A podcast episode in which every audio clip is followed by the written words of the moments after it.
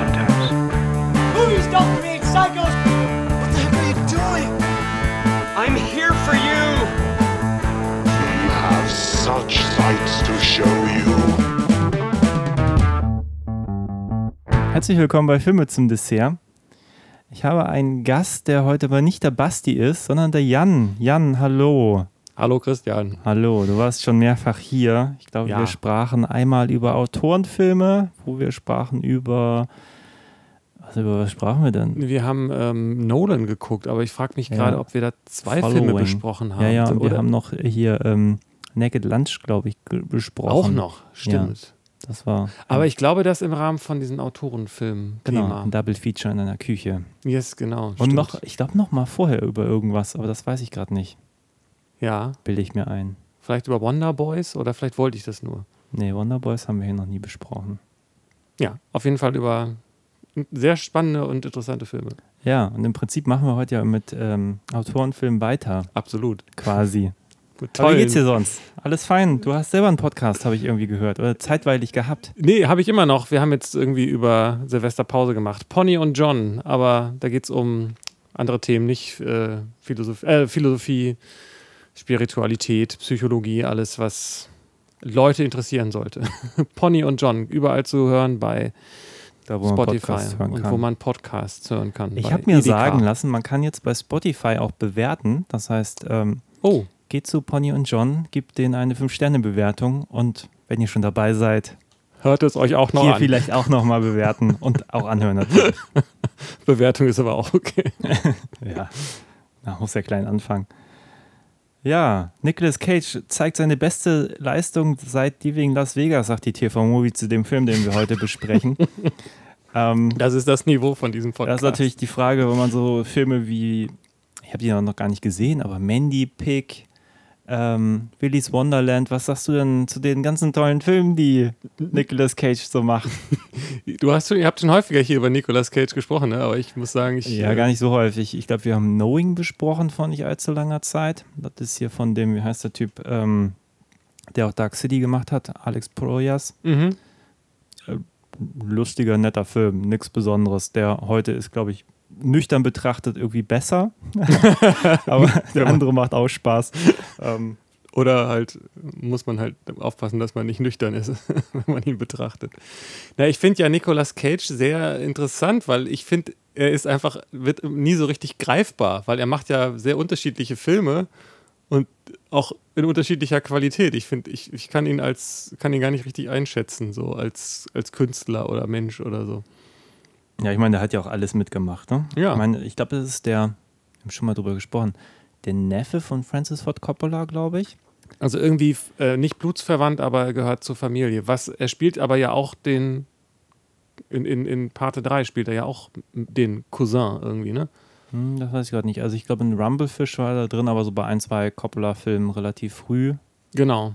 Und ähm, ja, und irgendwann war er auch der Actionheld in den 90ern, so mit Con Ja. Air und The Rock und so. Und So habe ich ihn, glaube ich, kennengelernt auch eigentlich vor allen Dingen. ja, und dann Leaving Las Vegas war ja so das Oscar-Ding. Und dann kam irgendwann der Film, über den wir heute sprechen, Ja. Adaption von Spike Jones, Adaptation. Drehbuch Charlie Kaufman. Das, ich habe früher auch gedacht, das heißt Adaption, aber Adaption ist tatsächlich der deutsche Titel. Also Adaptation ist der Originaltitel, genau. Genau. Adaption. Ja, klingt nicht ganz so. Aber auch der, der Titel ist mit einem Punkt geschrieben dahinter. Adaption, Punkt. Ich weiß auch nicht, ob das auf dem DVD-Cover nur so ist oder ob das der offizielle IMDb-Eintrag auch ist, weil wie schreibt man das dann? Ich habe mich heute so als Vorbereitung noch ein bisschen in das Schaffen von Spike Jones reingeguckt, weil, weißt du eigentlich, was Spike Jones gemacht hat, bevor er Filme gedreht hat, wie Nee, Being John Malkovich? Erzähl's Und, mir. Nee, Spike Jones äh, ist mir nämlich bekannt, weil der ein relativ erfolgreicher Musik, äh, Musikvideos, ne? Videoregisseur Stimmt. war für, jetzt muss ich lügen, also am, am bekanntesten sind, glaube ich, seine Sachen äh, mit den, sind das die Chemical Brothers? Ich glaube, oder? Ja, weiß ich Also es nicht. gibt dieses weltberühmte Musikvideo Weapon of Choice mit Christopher Walken. Ah, so ja, wo er da so rumtanzt. Das ist Chemical dance. Brothers. Ja, a little Chemical bit of Brothers. that. Genau, und dann gibt es nämlich of dieses. Praise You vor so einem Kino, wo so eine Line-Tanz, äh, Männertanzgruppe auch irgendwie voll abgeht und so. Ah. Und äh, der hat richtig viele coole Sachen gemacht und auch richtig viel Werbung. Und äh, ich habe mir heute auf YouTube irgendwie bestimmt zehn verschiedene auch Ah. Werbespots angeguckt, auch für Ikea mit so einer Lampe, die alleine äh, sich fühlt, weil sie rausgestellt wurde und gegen eine neue ausgetauscht wurde. Und ähm, da hat er wohl irgendwie einen Werbespot 2002 von gemacht, den er dann irgendwie 16 Jahre später nochmal fortgesetzt hat. Äh, irgendwie ganz crazy Stuff. Und dann habe ich gerade einen, das war auch, glaube ich, eine Werbung für irgendwie äh, irgendein Apple-Produkt. Ähm, das war total crazy. Da ist so eine Frau in so ihrer Wohnung und dann chillt sie da zu dieser Apple-Anlage und so. und dann haben sie dieses ganze Set gebaut, dass sich so die Wände äh, so langziehen können und alles so mechanisch. Und sie Ah. tanzt da, während das ganze Set sich verformt und verdreht. Und Spike Jones macht einfach total crazy Stuff. War halt eigentlich immer von den Musikvideoregisseuren so neben äh, Michel Gondry irgendwie so eigentlich der spannendste, fand ich. Klingt, so, klingt auf jeden Sehr Fall viel Farsight hat er auch gemacht, dieses Musikvideo, wo sie rückwärts äh, rumrappen und Sachen rückwärts. Also ich glaube, es fängt an, so eine besprühte Wand wird entsprüht und also alles so rückwärts und so total crazy Stuff macht er. Genau, und irgendwann hat er irgendwie Filme gedreht. Being John Malkovich, der auch schon toll ist, und Ja. Adaptation dann nach und so. Hat er nicht danach noch eine Kaufmann-Sache gemacht? Höher hat er gemacht. Höher. Also sie. Her, ja, ja, ja. Das war, war das eigentlich auch Charlie Kaufman? Irgendwie ist mir so. Mm, Und dann hat er, wo die- crazy Wo die genug. wilden Kerle wohnen. Diese, Ah, ja, ja, die ja. ich sehr anstrengend fand, muss ich sagen. Ja. Aber diese Realverfilmung, Ja, aber verstehe. cool gemacht. Her war, glaube ich, wieder mit Charlie Kaufman. Das war aber so mehr so eine Animationsgeschichte, oder? Reden, ich dachte, wir reden von dem, äh, von diesem, mit der künstlichen Intelligenz. Hieß die nicht Her oder hieß der She? Ja, den meine ich auch. Das ist ein? Charlie Kaufman-Film, Ich glaube, mir ist so. aber der war so straight. Keine Ahnung. Okay, müsste man nochmal nachgucken. aber über den reden wir ja nicht. Das ist ja das Gute, dass wir das richtig. nicht wissen müssen. Wir haben nämlich gerade Adaptation geguckt. Weil ich muss sagen, ich finde auch tatsächlich, also Spike Jones natürlich interessant, aber tatsächlich ist es ja in vieler Hinsicht ein Charlie Kaufman-Film, in multipler Hinsicht nahezu, der ja auch irgendwann angefangen hat, seine, der ja, der, der eigentlich ja, finde ich, ganz stark so sein Markenzeichen da setzt und der dann ja auch angefangen hat, selbst Filme ähm, zu drehen, also mit Regie. Ja, stimmt. Aber bist du mit dem mehr, also bist du da mehr im Thema, was Charlie Kaufman angeht? Weil ich kenne ihn, ich kenne Being John Malkovich. Da war plötzlich, kam der für mich so aus dem Nichts dieser Name, Charlie Kaufman, Charlie Kaufman. Und ich war so, hä, wer zur Hölle ist Charlie Kaufman? Jetzt hier auch wieder, ist natürlich sehr präsent als er selber In der Doppelrolle quasi. in der Doppelrolle auch noch mit einem Bruder von ihm, der eigentlich gar nicht existiert, dem Donald. Und ähm, weißt, weißt du mehr von ihm? Wer ist Also ich habe noch ähm, Synecdoche, wenn man das so ausspricht, gesehen. Den Mhm. hat er, das war sein erster Film, wo er Regie geführt hat, auch, glaube ich. Der aber auch ziemlich anstrengend war, fand ich, und äh, zu bisschen too much. Der geht, der so ein bisschen wie das Spätwerk von Lynch einem vorkommt, wo man, also ich wusste einfach überhaupt nicht mehr, was ich da eigentlich gucke. Und hat er nicht auch diesen, der lief noch, ist noch gar nicht so lange her, dieser Film, ähm, der auch so einen Satz als Titel hat, wo, wo, sie, in, wo sie im Auto sitzen und viel miteinander reden und äh, der auch so verschiedene Realitätsebenen hat. Und am Ende Mhm. ist ein eingeschneites Auto. Mhm, habe ich noch nie von gehört. Also der, auf jeden Fall ist, also ich bin ja also Fan von Autorenfilmen in dem Sinne, dass es um Autoren geht. Mhm. Und äh, Charlie Kaufman äh, ist da immer so sehr meta. Und ähm, Anomalisa, das habe ich irgendwann mal geguckt von ihm. Und vergiss mal nicht natürlich, Eternal Sunshine. Stimmt, genau, stimmt. Mind Genau, das ist ja auch so, ein, so, wo es so verschiedene Realitätsebenen gibt.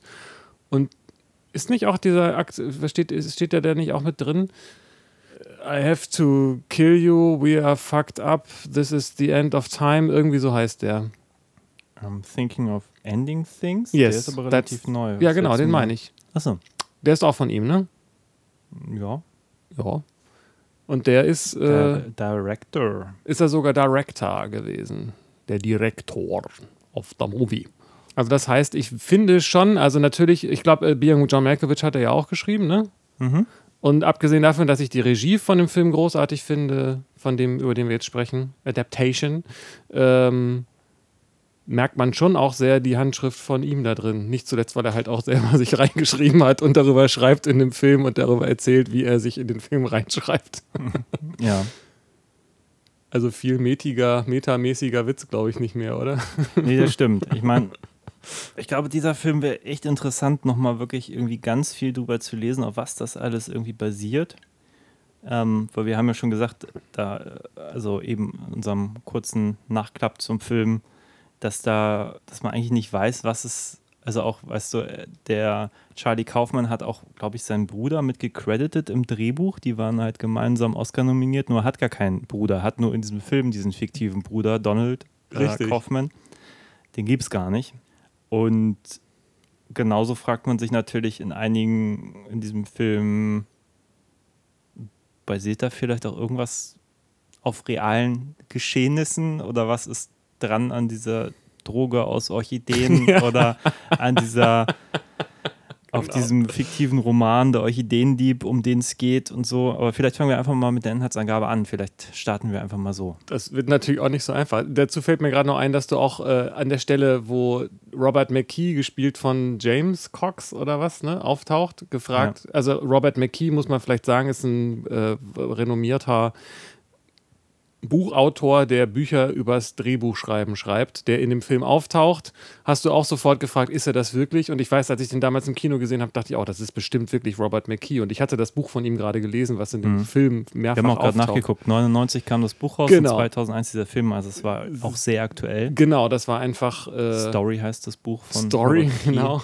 Adaptation wird wahrscheinlich auch da drin behandelt. Aber ich habe während des Films geguckt, was wäre das für ein genialer Coup, wenn er auch den echten Robert McKee Ja. da gehabt hätte. So. Aber Ich, ich meine auch, dass der ihm ähnlich sieht, aber vielleicht, also der hat ja auch tatsächlich ein bisschen was zu spielen gehabt. Vielleicht hätte das, war das ganz gut, einen richtigen Schauspieler zu haben. Nichts gegen Ja, Robert McKee. Vielleicht ich kenne ihn die ja nicht. Entscheidung. Nein, aber ich dachte am Anfang, vielleicht ist er nur kurz auf der Bühne und sagt Ja. seine drei Sätze, aber er hat ja danach ja wirklich noch eine bisschen größere Rolle. Aber ich weiß genau, dass ich, dass ich da, als ich den im Kino gesehen habe, auch gedacht habe, das ist er doch bestimmt wirklich, oder? Weil man Mhm. ist auch so verwirrt, weil die Geschichte von einem Drehbuchautor handelt, der das Buch zu dem Film schreibt, den man gerade sieht. Ne? Das ist vielleicht die beste und einzige Zusammenfassung, die man sagen kann. Die es so weit geht, dass er teilweise das, den Film schreibt, den wir sehen, während wir das sehen, was er schreibt. Ja, aber das ist ja eigentlich eine Erkenntnis, die hat man erst relativ spät in dem Film. Also so wirklich, oder? Es wird so immer so suggeriert, aber eigentlich bricht der Film auch damit. Also es ist jetzt nicht so, dass das, finde ich, parallel passiert, sondern ähm, man sieht ja schon ganz viel und eigentlich sehr viel später hat er erst so die Idee, Ja. okay, er baut sich jetzt selber ein. Da vergeht ja mindestens eine halbe Stunde bis zu dem Ja, Zeitpunkt. das stimmt. Also das ist nicht wirklich chronologisch.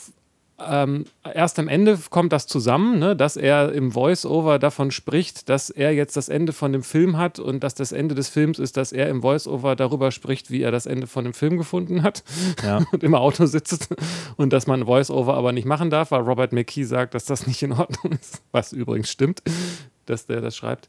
Ähm, aber es, es ist alles sehr stark darauf angelegt. Also in, nach einer halben Stunde oder was, was du sagst, fängt er an, den Anfang des Films nochmal zu erzählen. Also diese Sequenz davon, wie das Leben beginnt und wie er selbst in dem Café oder in dem Restaurant sitzt und mit der Produzentin über den Film spricht. Ne?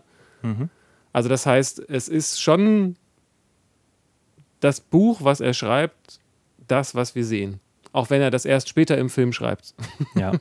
Ich würde die Zusammenfassung nochmal, glaube ich, ein bisschen, äh, bisschen narrativer angehen. Also, das ist Bitte, ja, ja. so das Überding. Aber im Prinzip geht es ja darum, also wir sehen da eine Buchautorin, die schreibt ein, ein Buch über oder hat das schon geschrieben über äh, diesen Orchideendieb und ähm, er wird von seiner Agentin gefragt, ob er das Drehbuch dazu schreiben soll. So Von diesem Film Executive, ne? von diesem Genau. Orchideendieb Nein, Roman, genau. die Adaption fürs Kino sozusagen. So. Genau, ist nicht seine Agentin, sondern eine, eine Film-Executive.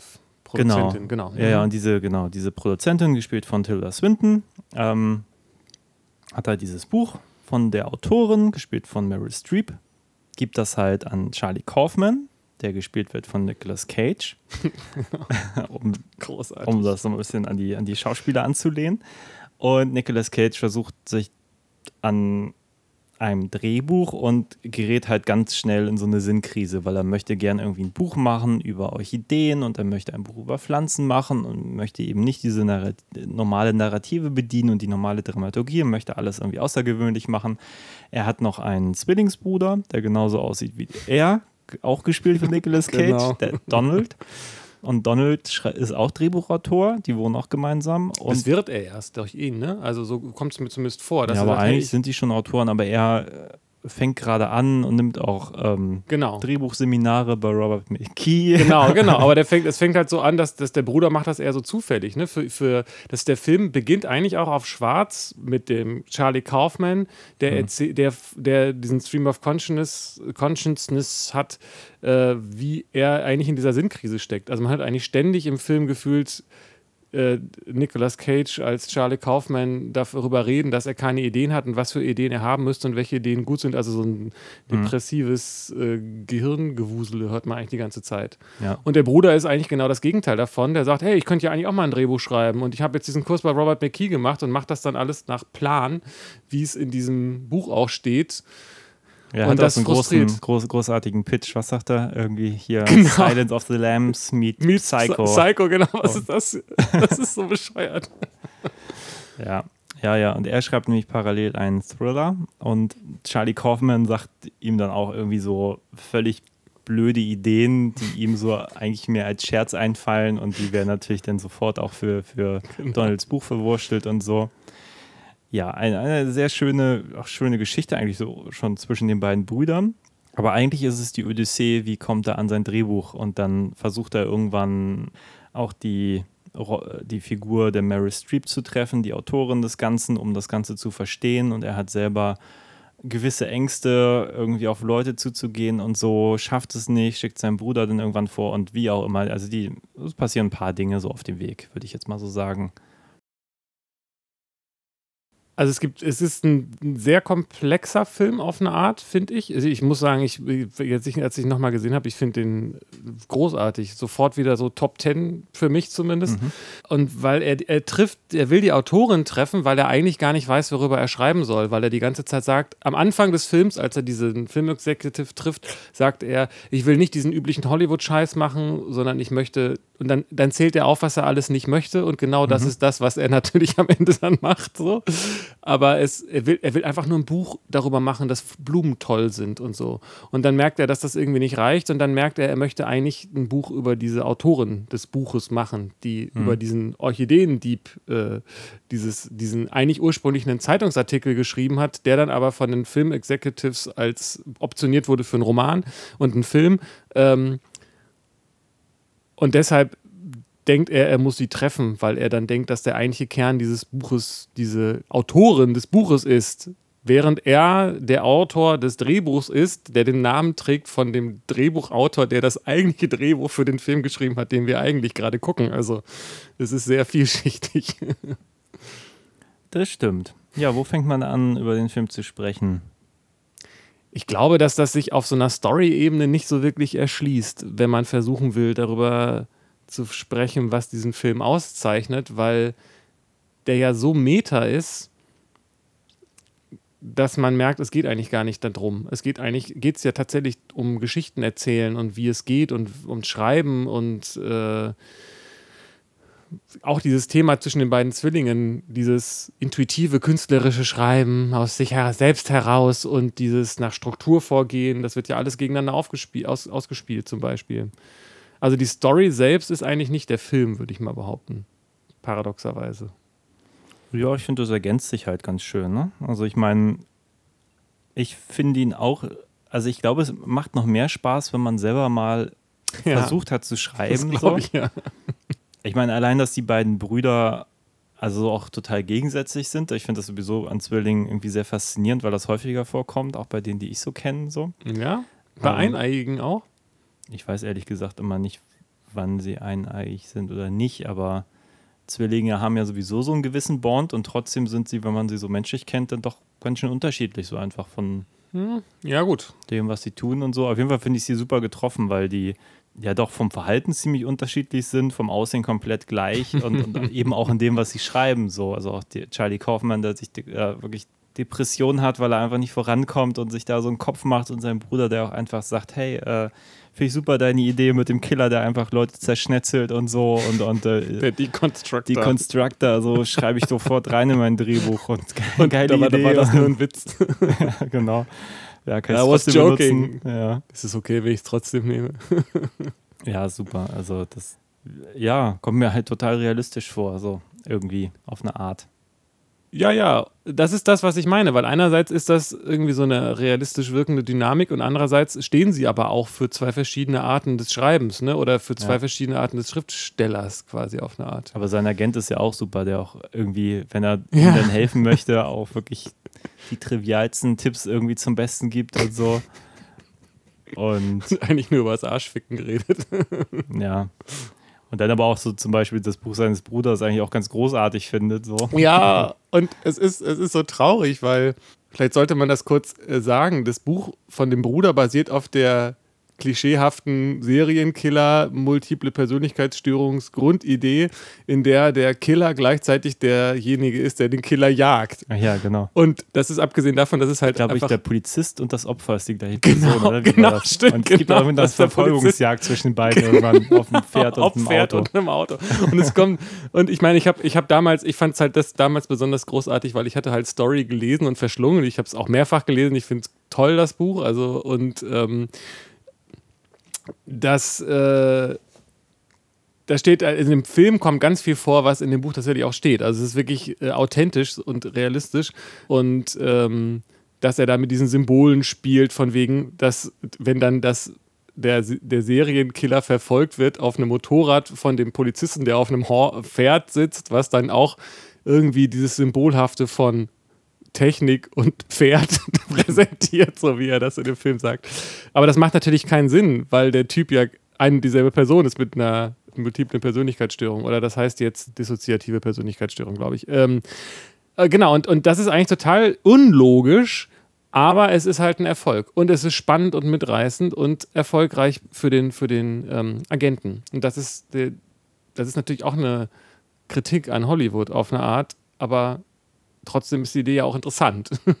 Ja, aber das Schöne an, an, ich finde, diese Art von Humor, also ich meine, man muss sich ein bisschen Zeit dafür nehmen. Das ist jetzt so, glaube ich, kein Film, den man nebenbei guckt, weil dann versteht man kein Wort. So. Richtig, ja. Also man muss sich da schon ein bisschen reinarbeiten und es hat auch, glaube ich, geholfen, dass ich die englischen Untertitel eingemacht habe, während wir ihn auf Englisch geguckt haben, Mhm. weil sonst hätte ich vielleicht auch ein paar Sachen nicht so wahrgenommen. Genau, aber da habe ich den Eindruck, der Humor funktioniert für mich, weil er nicht zu sehr übertreibt. Es gibt durchaus relativ viele dieser Arten von Filme, die sein Bruder so geschrieben hat, die nämlich genau diesen Twist am Ende bieten, dass alles irgendwie die gleiche Person ist und wo ich mir beim Angucken schon denke, äh, was zur Hölle, das macht alles überhaupt gar keinen Sinn, so, oder spätestens, wenn man einen Tag danach noch drüber nachgrübelt, wie jetzt zum Beispiel, kennst du Stay von Mark Foster? Nee. Das ist auch so ein Ding, so ein so total Mystery-Film und, und alle Leute sind irgendwie komisch, spielt, glaube ich, alles in so einem Gebäude und am Schluss stellt sich alles so als Nahtoderfahrung Ja. unserer Hauptfigur Schön, heraus und denkt sich, aber what's the point? Also ich meine, Ja. der Typ hat offenbar einen Unfall und alle, die jetzt im Umfeld sind, sind Teil seiner seines Albtraums gewesen oder so und da ist der Film zu Ende und das hat so überhaupt gar keinen gar keinen Nährwert, das ist einfach nur dumm so. Aber das ist das, was ich meine, wenn man das hört, wie dieses Drehbuch von dem Donald, von dem Bruder, äh, man könnte sich vorstellen, dass es wirklich ein Hollywood-Film ist. Man hat Ja, den ja, man genau. hat diesen Film schon mal gesehen. Das so. meine ich ja. Das ist so irgendwie Genau. eine, eine gewisse Übertreibung, aber so auf so, so einem sehr realistischen Level. So, Absolut. Aber in dem Zusammenhang muss ich sagen, was, also ich, ich, ich weiß auch nicht, ob ich den Film beim ersten Mal so komplett äh, verstanden habe. Deswegen bin ich sehr froh, dass ich, wir den nochmal geguckt haben und dass ich ihn aber auch schon kannte.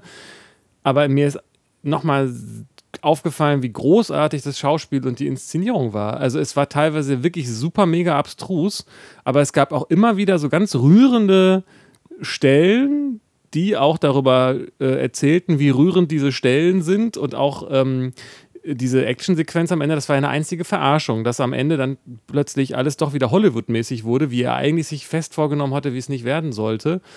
Aber irgendwie hat es komischerweise funktioniert. Also das fand ich, das ist ganz schwer zu fassen und ganz schwer zu beschreiben. Und das mag ich aber ganz besonders an Filmen, wenn sie diese, wenn es da diese Gleichzeitigkeit gibt von Meta und trotzdem, dass es so ist, wie es ist. Weil also selbst diese Stelle, wo er diese große Erkenntnis von sich selbst und von seinem Bruder und so weiter hat, ähm, irgendwie ist es trotzdem gut, auch wenn man weiß, dass es, dass es, das, dass es eine Verarschung ist oder so Meta und, und Pseudo. Irgendwie ist es trotzdem gut. Und das ist super gespielt die ganze Zeit. Man kauft das Mhm. dann die ganze Zeit ab und auch schöne Stellen, wo mal länger draufgehalten wird aufs Schauspiel und so. Und das ist echt gut gemacht, fand ich. in der Art, wie es, wie es ausgeführt wird, auch super, weil es wird ja auch, äh, eigentlich das Ende wird ja auch schon verraten vor. Robert Ja. McKee sagt ja auch, egal was du in der ersten, in den ersten zwei Dritteln Stimmt. schreibst, das letzte Drittel muss halt irgendwie packen und mitnehmen und dann vergeben sie dir alles so, was Genau. vorher war. Und im Prinzip ist es ja so. Irgendwann kommt es ja am Ende wirklich nochmal zu diesem quasi Thriller-Plot. Ja. So, wo So sie- alle, was er nicht, was er nicht drin haben wollte. Das kommt Genau. alles noch. Und genau, also vielleicht, um um in, inhaltlich nochmal zu beschreiben, Ja. die beiden Brüder, also der, der Charlie Kaufmann fragt seinen Bruder, okay, ich komme hier irgendwie nicht weiter so und, und, und kannst du mal mein Buch lesen und so. Und er liest das und sagt so, ja, hier, ich werde hier mal die, die, wie heißt die Figur, der Mary Streep aussuchen. Ich werde ihr, werde sie für dich fragen, wenn du es nicht kannst und so. Und fängt halt an zu recherchieren und stellt fest, okay, der ist irgendwas nicht so ganz koscher. Die hat irgendwie immer noch Kontakt zu diesem Typen, der von Chris Cooper gespielt wird, dem, Zu dem Orchideendieb. Halt. Orchideendieb, genau. Und ähm, wir folgen denen jetzt so. Und dann fahren sie da in diese, diese Sümpfe, wo auch immer die sind. Ähm, Louisiana oder so, weiß ich Louisiana. nicht. Weiß Ja. ich nicht. Naja, auf jeden Fall folgen sie denen und, und Mary Streep äh, fliegt da auch hin oder fährt da auch hin und, und äh, stellt sich raus, äh, die haben da mittlerweile, bauen da Orchideen an und diese Orchideen äh, ähm, sind im Prinzip Drogen, wenn man sie entsprechend aufbereitet, was aber auch nur so gewisse Menschen irgendwie überhaupt diese Skills haben und so. Um, naja, auf jeden Fall ähm, werden sie dann entdeckt und sie denken natürlich nur, der eine der beiden Brüder wäre da, weil sie von dem anderen gar nichts wissen und werden dann irgendwie quasi in den Sümpfen von den beiden gejagt und ähm, ja, wird dann hochdramatisch noch zum Ende hin Ja. so. Aber das ist zum Beispiel eine großartige Stelle. Aber es ist so, was ich sagen wollte, Ja. es ist, ist so ein, ein, es wirkt in sich relativ glaubwürdig, obwohl man eigentlich schon äh, gepolt wurde, dass am Schluss noch irgendwas kommt, was Dramatisches. Also es wurde eigentlich schon angeteasert und man weiß eigentlich auch, dass das jetzt passiert und trotzdem ist es so kleine Steps by Steps äh, Ja. und es funktioniert eigentlich relativ gut. Also es ist nicht so, dass man denkt, okay, jetzt wird's Quatsch, sondern es ist, es, äh, es zieht einen wirklich so mit rein, wie es halt eigentlich ein guter Film auch macht, obwohl er sich eigentlich so auf so einer Metaebene so darüber lustig macht. Find, Das ist genau funktioniert das, halt was ich gut. meine. Das ist genau das, was ich meine. Für mich ist dieser Wendepunkt, äh, ganz entscheidender Angelpunkt, diese Stelle, die eben ganz großartig gemacht ist, auch dank Meryl Streep, aber auch dank Spike Jones, weil er eben nicht schneidet, wo sie da ähm, jetzt äh, Andy, äh, Andy Kaufman, sag ich schon.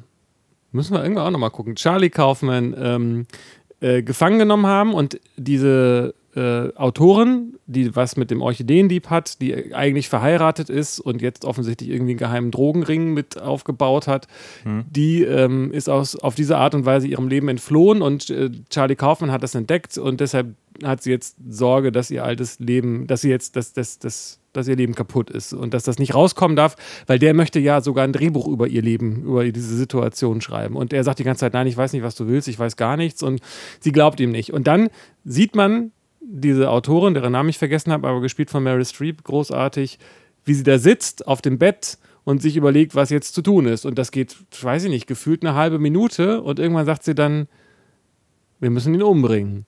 Susan Orlean Ja, nennt sie sich. gut. Vielleicht ist auch New Orleans, die Sümpfe in New Orleans. Ähm, also in, was ist das denn? S äh, Southern. Ich weiß es nicht. Ich tue jetzt nur so, als ob ich mich auskenne, aber da irgendwo Ja, an diesem Southern Zipfel, ja. an diesem Zipfel da. Southern Comfort. Ist, Genau. ja, das ist diese, das ist ja, das ist ja eine Sache in den USA, diese Sümpfe, ne? Das Mhm. kennt man hier gar nicht so. Das ist so wie äh, bei Küstin Frosch und äh, Bernhard und Bianca und so. Ähm, und dann sitzt sie halt da und sagt, wir müssen ihn umbringen. Und für mich ist das der Augenblick, wenn man das kauft, dann funktioniert der Rest, weil die, der, der, dieses Finale oder diese Action-Sequenz basiert ja darauf, dass sie wirklich geneigt ist, diese, diesen, ihn umzubringen. Und dann sterben ja auch Leute. Und der Augenblick war einfach so toll inszeniert, dass man das kauft. Und dann weiß man, okay, sie will die umbringen. Und dann ist es dieser Eyebrow-Effekt, dass man immer weitermachen muss. Ne? Wenn erstmal einer gestorben ist, muss man den Zeugen, den nächsten Zeugen auch noch umbringen. So. Und das war aber für mich trotzdem so, dass ich trotzdem parallel immer noch dazu gesehen habe, eigentlich ist das alles maßlos überzogen, was wir jetzt hier sehen. So, ne? Und trotzdem hat es funktioniert. Aber die Frage ist natürlich, ist es nicht sowieso in fast jedem Film, der hier so auch ein bisschen auf die Schippe genommen ist, nicht sowieso überzogen, dass man auch das Überzogene hier ganz gut kauft. Also Also ich muss diesen Film einfach weiter abfeiern, weil genau das wird ja auch in diesem Film selbst angesprochen, diese Thematik. ja, An der Stelle, wo, äh, wo Robert McKee, der Drehbuchguru, also der Charlie Kaufman, ringt sich durch dann, weil er so verzweifelt ist, obwohl er eigentlich dieses ganze strukturierte Vorgehen von vornherein total ablehnt, dazu durch, sich so ein Seminar von diesem Robert McKee anzugucken. Und dann traut er sich dann auch in diesem Seminar aufzustehen und zu sagen, ja, aber was ist denn, wenn ich jetzt eine Story darüber schreiben will, über was Langweiliges, was irgendwie keine richtige Auflösung hat, was, was unbedeutend ist, so wie das wahre Leben oder so. Und dann hat Robert McKee so einen geilen Ausbruch. Das wahre Leben! Das wahre Leben, täglich bringt jemand jemanden um, opfert sich jemand für jemand anderen und so und macht, hält ein Plädoyer für das wahre Leben, was eigentlich viel interessanter ist als die Filme, so nach dem Motto. Ähm, auch ganz großartig, weil es alles stimmt. Es stimmt alles, auch wenn es so paradox und äh, ja, Meta ist. Es stimmt halt einfach alles. Er hat total recht. Ich habe ihm diesen Augenblick total abgekauft. Also, weil, also will sagen, natürlich ist das alles maßlos überzogen in diesem Film. Aber wenn man sich das Leben näher betrachtet, ist da auch ganz schön viel maßlos überzogen. Vielleicht nicht jeden Tag, aber in den entscheidenden Abschnitten vielleicht schon. ja, das stimmt. Ich meine, tatsächlich, glaube ich, habe ich nicht den Eindruck, dass der Film groß aufmacht, dass, ähm, hm, wie soll ich das sagen? Ich meine, das kann ja alles parallel existieren. Also wenn wir, also es gibt halt so Menschen, wenn die ins Kino gehen, dann erwarten die Unterhaltung so. Und andere Menschen, die gehen im Programmkino und erwarten irgendwas, was vielleicht sogar ihren Kopf ein bisschen bildet, sage ich mal. und da ist, glaube ich, eine sehr große Kluft, auch natürlich bei den Leuten, die entsprechende Filme schreiben oder sich Sachen ausdenken. Die einen wollen halt wirklich nur unterhalten oder irgendwie den, den, den filmischen Rollercoaster präsentieren und die anderen wollen halt natürlich auch Sachen machen, die sie selber beschäftigen oder so. Keine Ahnung. Und so ein bisschen geht es hier drum, ich finde, der Film selber ist da aber auch ein interessantes Ding auch dazwischen, weil es ist ja auch nicht so, dass er sagt, okay, ich, ich stelle mich jetzt auf die Seite des Charlie Kaufmann und ich langweile auch den wirklichen Zuschauer jetzt mal eine halbe Stunde, weil ich finde diesen Film jetzt auch nicht wirklich langweilig. Nein. Also, er geht auch keine drei Stunden, sondern nur 110 Minuten und ähm, ist irgendwo auch dann so zwischen Anspruch und Unterhaltung dann auch verhaftet so hat jetzt gar keine große Aussage, was ich gerade Nee, sage. ich weiß schon, nee, aber das ist, äh, ich, ich hätte jetzt nicht gesagt, er ist dazwischen verhaftet, sondern er führt das irgendwie zusammen. Wenn vielleicht ist das, was du eigentlich sagen wolltest, ohne dir das unterstellen zu wollen. Ja, ja, genau, aber er sagt halt selber, auch unser Film, also obwohl es der Film ist, den, den Charlie Kaufman schreibt, das ist einfach ein sehr guter Kniff so, ja, total. dass man auch sozusagen damit auch jetzt das, das wirklich etwas verrückte Ende eigentlich auch äh, herleiten kann. Ähm, dass man sagt, egal was jetzt in der ersten Stunde war, so am Schluss haben wir trotzdem ein bisschen Action und Suspense und ich glaube sogar mit dem Soundtrack wurde irgendwas gemacht. Ich Ja, ja, glaube, da haben sie auch viel gebastelt. Soundtrack, oder? Doch, Irgendwie- doch, das, aber das war, Oder das sehr man, dezent, oder? ja, die haben andere Musik dann plötzlich verwendet. Man muss das, man müsste, das müsste man sich nochmal genauer angucken. Das war sehr subtil teilweise, weil auch so komisches Vogelgezwitscher so rhythmisch in irgendwelchen Musikstücken drin war und so Gequake. Es war sehr, sehr, äh, auch Okay. sehr, sehr meta an der Stelle.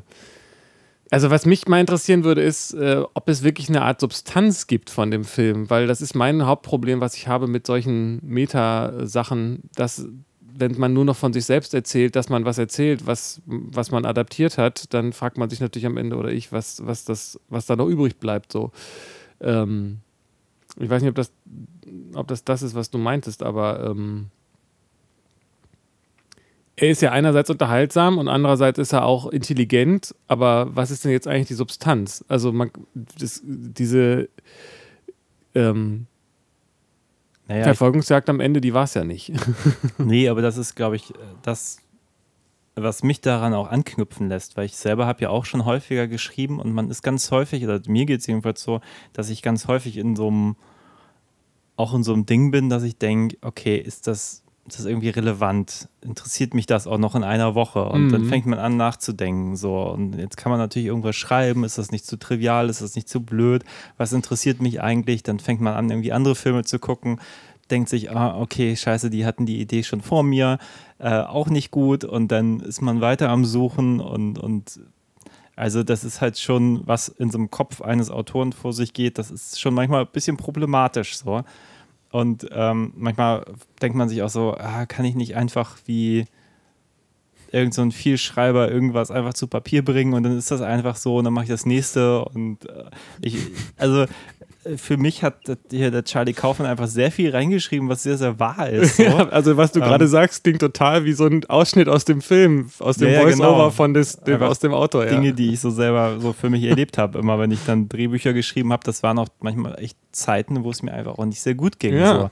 So. Äh, weil dann hast du irgendwie, einmal hatte ich so, das war kurz nach, nach Fukushima, wo mich das einfach so bisschen belastet hat. Ja. Und dann habe ich einfach versucht, auch was in der Richtung zu schreiben über eine Figur, die das auch irgendwie scheiße findet.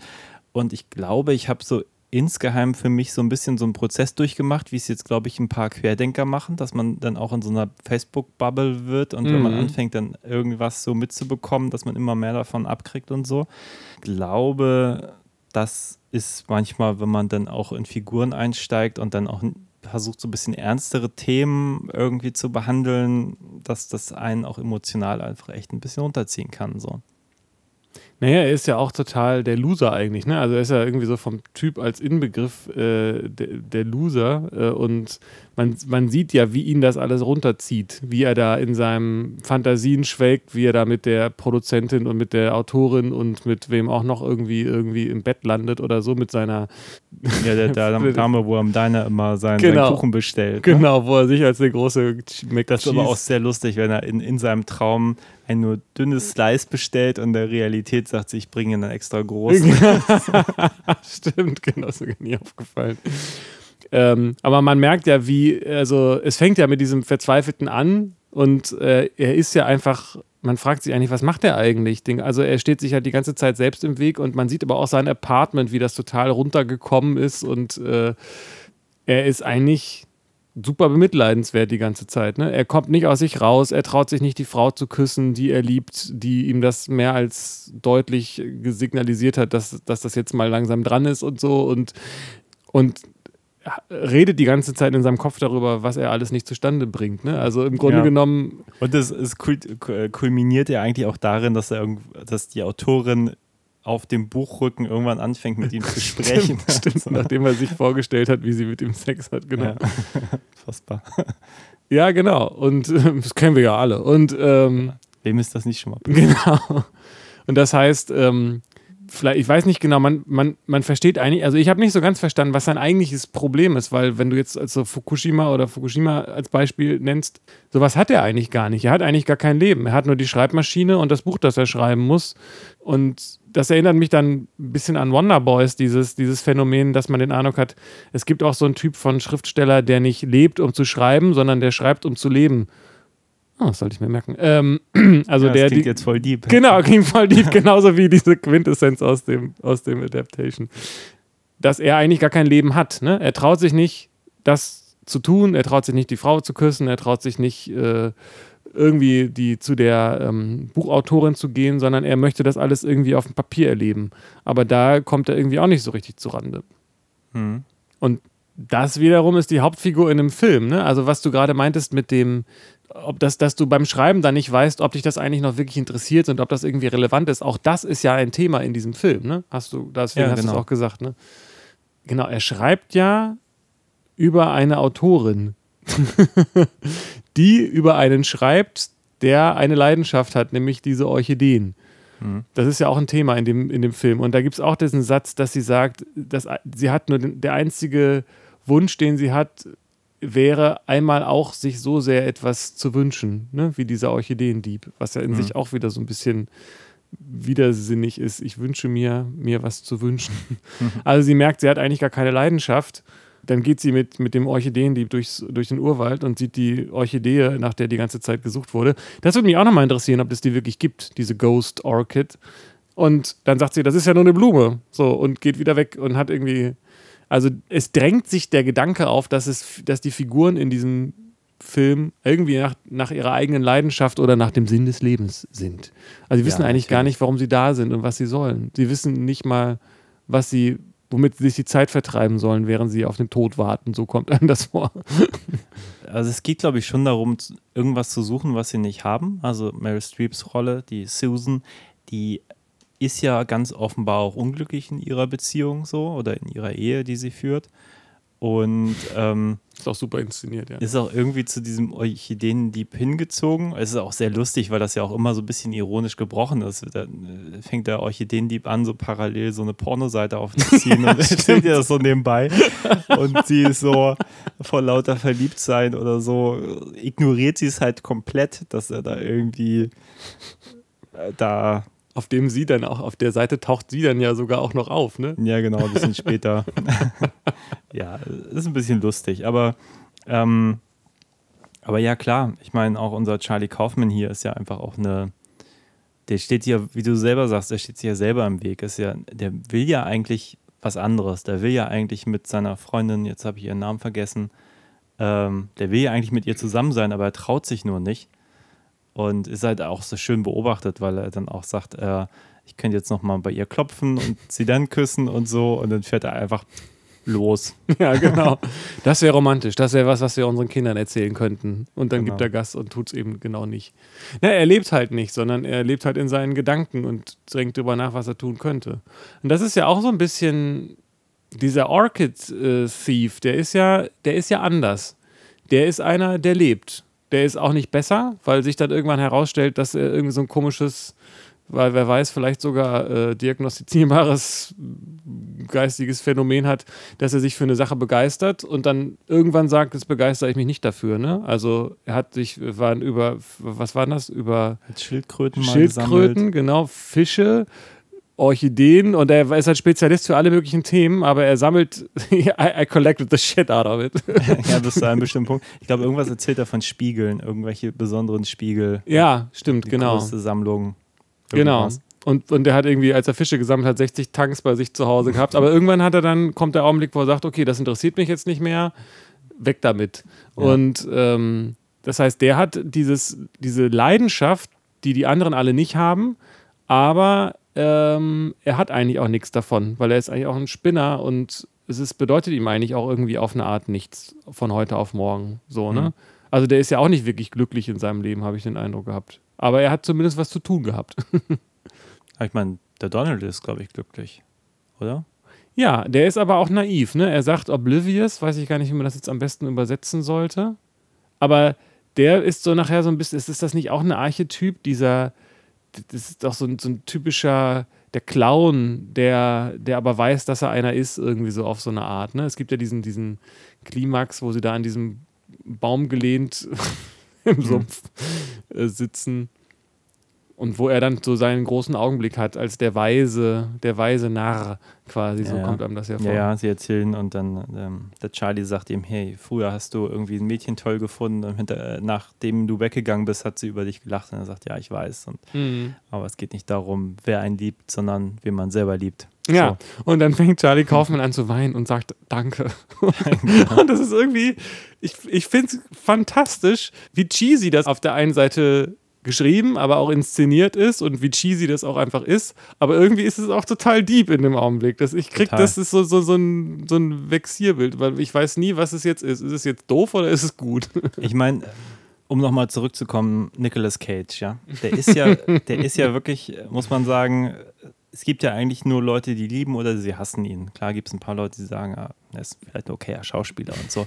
Aber wie er hier sich selber und seinen Zwillingsbruder spielt oder umgekehrt, Ja. ist halt schon ziemlich großartig. Ja, ich meine, allein super. tricktechnisch, dass sie es hinkriegen, dass sie dauernd irgendwie zusammen im Bild sind und man das einfach nicht merkt, dass da irgendwie Ja. Ich weiß nicht, wie sie das gemacht haben, weil das war ja, das ist ja auf, ganz offensichtlich noch auf, auf richtig auf Film gedreht. Und ich weiß nicht, ob die so viel Digital-Nachbearbeitung gemacht haben, aber irgendwas sowas muss es ja gewesen sein. Also schon ganz Ja, viele bei dem- Bilder. einem dieser Werbespots, die ich mir gerade angeguckt habe von dem Spike Jones, da haben sie unglaublich viel schon mit Motion Control gemacht. Ich nehme mal an, das wird hier ähnlich gewesen Das sein. muss wohl so gewesen sein, ja. Ja. Und da war es halt auch so, da tanzt eine Frau mit sich selber. Und dann Mhm. habe ich auch gedacht, sind das irgendwie Zwillinge? Und im Making-of war klar, das ist nur eine Schauspielerin, die sich einfach zweimal spielt und dann mit Motion Control Crane. Aber der war sehr, das war aber sehr lässig, dieses Motion Control. Ne? Das war sehr. Ähm, Ja, aber darum geht es ja nicht. Aber wenn, wenn er zum Beispiel da die Treppe hochgeht und im Hintergrund äh, liegt Genau, sein Bruder auf dem ich auch, Boden genau. und so, weil er geht noch an ihm vorbei, dann ist klar, da wird auch ein bisschen äh, Rotoscoping-Arbeit gewesen sein. ja, das muss, ja. Aber ähm, letztlich kriegst du so eine Bewegung ohne Motion Control, kriegst du das nicht authentisch hin. Also Nee, da genau, das meine ich, aber- Kran die Kamera zweimal exakt gleich bewegt haben, damit Nee, das, das passt.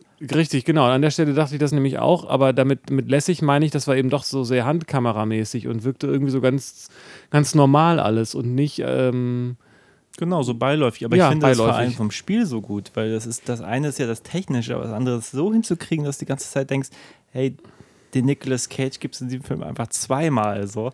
Absolut. Und das ist was, was, äh, was ich auch gedacht habe, das macht er richtig gut und das fällt einfach sofort auf, wenn das jemand nicht gut macht. Und das können ganz viele nicht. Und das war alles, das war so ungefähr zu Star Wars, ne? Also zu den neuen Trilogien, man kam die auch irgendwo so raus, ne? Wo man ganz oft denkt, ja, wo gucken die eigentlich hin und so. Also ich weiß nicht, äh, mit Meister Eder und seinem Pumuckel fing es ja an, dass man sich gefragt hat, wo guckt er eigentlich hin? Aber das hat er, hat Nicolas Cage, ich habe dem das, es gab glaube ich eins, zwei Shots, wo ich mich gefragt habe, na, wo guckt er jetzt eigentlich hin? Aber vielleicht hätte ich mich das auch gefragt, wenn es wirklich zwei Nicolas Cages gespielt hätten. Also hat er super, war super überzeugend. Auch mal hingeguckt und mal nicht und so. Hm. Weiß nicht, wie viel das jetzt nur an ihm liegt oder auch an der Art und Weise, wie sie es gedreht haben, aber ich fand es richtig gut. Ja, mir ist nichts aufgefallen. Also jetzt, ich habe jetzt auch nicht nach Fehlern gesucht, aber das, also am Anfang denkt man sich noch, okay, die machen da so ein, zwei Schüsse, wo die beiden Brüder auch mal gemeinsam im Bild sind und so. Aber auf die Länge des Films betrachtet ist das schon ganz schön viel, Ja. wo die gefühlt die ganze Zeit gemeinsam im Frame sind. Also nicht irgendwie mal zwei Schüsse von vielleicht einer halben Minute, sondern das ist gefühlt eine halbe Stunde. Und auch mal einen Shot in so einer Partyszene, wo viele Leute im Bild sind und so, ne? Also das war schon wirklich äh, sehr souverän umgesetzt. Ich weiß nicht, ob das jetzt, ob man, ob das sozusagen dieses, äh, dieser Effekt ist, weil es so gut aussah, dass man es nicht merkt, aber sehr viel Arbeit dahinter steckt, oder ob sie einfach einen einfacheren Trick hatten. Aber es war auch selten so, dass es ein Double war, hatte ich den Eindruck. Also es war schon wirklich sehr so, so gefilmt, wie man es gefilmt hätte, wenn es zwei gewesen wären. Und dann haben sie versucht, das irgendwie möglich zu machen. So kam mir das vor. Hm. Also nicht, als ob sie geguckt haben, was ist möglich und dann haben sie es gefilmt, sondern wie Ja, sähe ich hatte vor allem den Eindruck, aber da müsste man jetzt vielleicht nochmal genauer gucken, aber ich hatte jetzt nicht den Eindruck, dass sie dann angefangen haben, Close-Up, Close-Up und so, sondern ich hatte schon den Eindruck, dass sie häufig auch Einstellungen gewählt haben, wo einfach beide im Bild sind. ja, so. genau, das meine ich, genau. Ja. Weil man will sie auch zeigen. Wenn man schon Zwillinge hat, dann will man ja auch beide gleichzeitig zeigen. ja gut, aber ich meine eben nicht Schuss gegen Schuss, wo man sagt, okay, easy peasy kann jeder so, sondern Richtig. schon irgendwie in einem Frame und dann muss man natürlich, wenn man den Schauspieler nur einmal hat, sich irgendwas ausdenken. So, schon, schon cool gemacht. Ja, absolut. Also, und das, das, da, das ist auch ein Gewinn für den Film, finde ich. Ne? Also es wäre blöd gewesen, wenn's, wenn man es nicht gekauft hätte. Gekaufmant hätte. Gekauft man, ja. Ja, das war, war super. Ich habe den schon mal irgendwann gesehen. Wann hast du ihn denn das erste Mal geguckt? Ja, damals im Kino. Und dann habe ich, glaube ich, nochmal, weil ich den gut fand, nochmal aus der Videothek, als es noch Videotheken gab, gibt es noch Videotheken ja ausgeliehen, in nochmal Barmbek gibt es eine, aber ich glaube sonst keine. Doch, Osterstraße ist noch eine. Ach, stimmt. Aber die, da steht seit drei Jahren drin, dass sie zumacht. Ich weiß auch nicht warum. Ja, Aber habe ich auch gehört. aber es, sie gibt es immer noch. Da war ich auch noch nicht so oft drin. Ja, und also damals habe ich den gesehen, dann nochmal auf, auf DVD, dann seitdem nicht mehr. Aber ich bin sehr froh, dass wir das nochmal gemacht haben. Man merkt einfach, dass der schreiben kann. Also das ist einfach ganz viel Handwerk. Also auch die, ähm, es gibt einfach viele Dialoge und Stellen und Szenen, die einfach ganz toll geschrieben sind, wo man merkt, er hätte auch einfach einen ganz rührenden Nicht-Meta-Film schreiben können, aber er hat es halt nicht gemacht. Es taucht auch immer wieder Poesie auf. Also dieses Buch, der äh, Orchideendieb, der ja in dem Film eine Rolle spielt, man hat den Eindruck, das wäre auch ein tolles Buch. Also es gab dieses Thema mit dem Orchideenklau, was ja irgendwie erstmal so oberflächlich und unwichtig wirkt, aber es hat irgendwie so ganz viel Poesie auch, finde ich, mit dieser Stelle mit den Polizisten und den Indianern und so. Äh, Den Origin, wie heißt das? Äh, Indigenen. Ja, das ist aber auch das Schöne, dass da ja offenbar auch ein bisschen Gedanken auch daran geknüpft sind, weil der Aufhänger des Mary Streeps Figur, also die, die, was habe ich gesagt, Susan, diesen, ähm, diese Figur besucht, die von Chris Cooper gespielt wird. Das basiert ja darauf, dass der Chris Cooper und diese Natives von dort Ja, wahrscheinlich heißt es so. diese Orchideen stehlen eigentlich aus dem Sumpf und dann von einem Polizisten aufgehalten werden. Und er sagt, nee, wenn Natives, denen das Land hier eigentlich gehört, diese Orchideen nehmen, dann ist es kein Stehlen und deswegen ist er vor Gericht und deswegen gibt es überhaupt diesen Artikel so. Genau. We use them for our traditional chicky huts. yes, genau. chicky huts. That's exactly Und what we do. nachträglich stellt sich raus, die sind irgendwie alle auf diesen Drogen Genau. und daraus kriegt er eigentlich die, erst dieses Rezept, um selber diese Drogen aus Orchideen zu gewinnen. Dabei hat, irgendwie äh, so. dabei hat äh, Charlie Kaufman, gespielt von Nicolas Cage, ganz am Anfang gesagt, er will auf keinen Fall irgend so einen Drogenkram machen. Er hat ja einfach am Anfang genau angekündigt, was er alles nicht will und dann hat er es eben doch Genau, das gemacht. kommt alles am Ende. Kein Hollywood-Shit. Ja, aber ich finde es sehr schön. Es ist halt einfach dadurch, dass es sind da so viele Details, die da drin sind. Genau. Es, sind, es ist einfach alles glaubwürdig auf eine Art. So. Ja, auch so die Auseinandersetzung mit den Orchideen. Also ich, man merkt so ein bisschen auch den Versuch, man macht was über Blumen und stellt dann aber fest, man kann gar nicht viel über Blumen Das ist auch eine tolle So. Stelle, wo er gesagt, wo, wo, wo Charlie Kaufman da so sitzt und sagt, ich will doch einfach nur mal zeigen, wie fantastisch Blumen sind. Und sein Agent so, Hä? sind Blumen fantastisch? Äh, weißt du? Und er so, weiß ich gar nicht so. Und auch, auch, also es sind so viele, auch diese, wo sie dann zum ersten Mal diese Blumendrogen nimmt, ne? Auch eine ganz tolle Szene, wo sie dann mit dem Drogen, mit dem Orchideendieb telefoniert, ne? Ganz toll, wie sie plötzlich so auf Droge ist und nicht in so einer Klischee bekifften sonst was Form, sondern es ist, ich finde es total, mich hat das alles, ich muss sagen, es hat mich ganz viele Stellen sehr berührt, obwohl ich gleichzeitig wusste, dass es hier eigentlich Meta ist und mir erzählt wird, dass es eigentlich ein Trick ist. So, ne? Es ist irgendwie wie ein, wie ein Kartentrick, den man kennt und trotzdem immer wieder faszinierend findet. Ja. Ja, ja, aber ich glaube, da ist jetzt Spike Jones halt, um, um dann auch nochmal darauf zurückzukommen, der ist da, glaube ich, schon sehr gut drin. Also wie gesagt, ähm, das sind auch so, glaube ich, so Taschenspielertricks dann irgendwann. Weil, weil, wie gesagt, ich habe gerade auch einen Werbespot gesehen, wo Mhm. auch mit zwei Tänzerinnen so eigentlich eine erzählt, die dann im Spiegel und dann steigt sie durch den Spiegel und ähm, ich glaube, das wird dann auch irgendwann so zum Sport, wenn man dann so einen Film macht und denkt sich, okay, äh, Drehbuch ist gut und Nicolas Cage soll beide Rollen spielen. Wahrscheinlich hat man auch gedacht, hey, man könnte auch irgendwie zwei Zwillinge casten oder so, aber Ja. wo ist der Spaß darin? So, da muss die Herausforderung und dass man das so als Sport nimmt, das irgendwie immer weiter zu optimieren, so mit jedem Projekt, wo man so die Chance hat, irgendwie so, so einen Quatsch zu machen. So, finde ich irgendwie immer so grundsympathisch. Sowas. Ja, absolut. Ich finde auch gerade, muss ich gerade wieder äh, drüber stolpern, das Cover, da ist so, so, eine, so ein zerbrochener Blumen. Blumentopf mit Nicolas Cage Gesicht drauf. Und äh, ja, in, der, in dem Blumentopf natürlich eine Orchidee. Natürlich. Sehe ich gerade das erste Mal noch bewusster nach dem, dem Gucken des Films.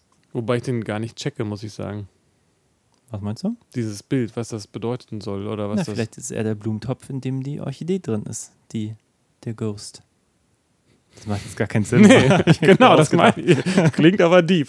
Ja, ja. ja, Also wirklich ganz viele tolle Szenen. Ähm, ich kann ihn nur empfehlen, wenn jemand solche Sachen interessiert. Ne? Also Chris Cooper war Oscar prämiert dafür. der Nebendarsteller, ganz großartig. Ich habe mich halt gefragt, äh, der hat vorne so eine Zahnlücke, eine sehr auffällige. Auch so eine Situation. Ne? Man denkt erstmal, was ist das für ein Typ, der mit so einer Zahnlücke rumläuft, die. Die, äh, die Crew von der Autorin macht sich da ja auch drüber lustig, ne? Und dann stellt sich aber raus, dass er sie verloren hat, weil er einen Autounfall ähm, mit verschuldet hat, bei dem seine Mutter gestorben ist, bei dem er seine Zähne verloren hat. Und eigentlich das quasi so ein Zeichen seiner Scham oder seiner Schuld ist, mit der er sich irgendwie auseinandersetzt, dass er diese Frontzähne nicht mehr hat. Ne? Finde ich auch total toll. Also in einem Nicht-Meta-Film wäre das eine super Idee gewesen, also in dem natürlich auch. Ähm, aber ich frage mich, weil ich den Schauspieler vorher nicht kannte, ob der, ob sie den gesucht haben für diese Zahnlücke. Oder ob sie ihn gefunden haben und gesagt haben, oh, er hat eine Zahnlücke, vielleicht können wir das noch mit einbauen. Sowas soll es ja auch geben. Ich habe mal irgendwann drei Monate in einer Saftfabrik gejobbt. Lange ist es her. Und da war so ein Typ, so ein ehemaliger Punk, der da jetzt ganz normal angestellt war und so. Und der hatte auch sich irgendwann mal so als Punk so die Zähne, die Vorderzähne rausschlagen lassen und so. Und hatte sich so nur ein Provisorium machen lassen, was er immer so rausnehmen Ja. kann. Und dann wurde er auch gefragt, jetzt wo du normales Geld verdienst, warum lässt du das nicht mal richtig machen und so. Und er meinte, ne, wenn er Geld braucht, dann geht er irgendwie, nimmt er das Ding raus, geht in die Einkaufsstraße und hält die Hand auf. So. dachte ich, okay, ist eine Ansage. Kann ist man auch machen. So, so ein Lifestyle, so, ne? so.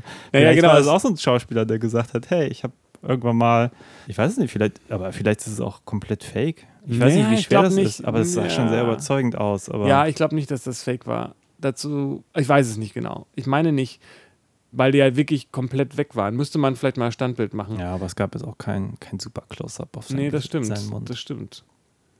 Ich weiß es nicht.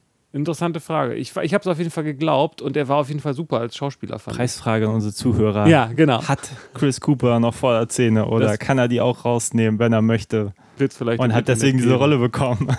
Und war dafür Oscar prämiert. Ja, eben. Muss man auch mal so sehen. nominiert. Ja. Ganz toll gespielt auch als Charakter. Alles super überzeugend. Ich fand's, also ich möchte eigentlich gleich nochmal gucken. Vielleicht nochmal Dauerschleife die ganze Ja. Nacht durch. Super Film. Du hast gerade gar nichts. Nö, ich fand, wir haben viel gesagt. Also es gibt einfach sehr viele Details. Ich glaube, da kann man auch noch viel entdecken. Ist auch so einer von den Filmen, den man offensichtlich häufiger gucken kann.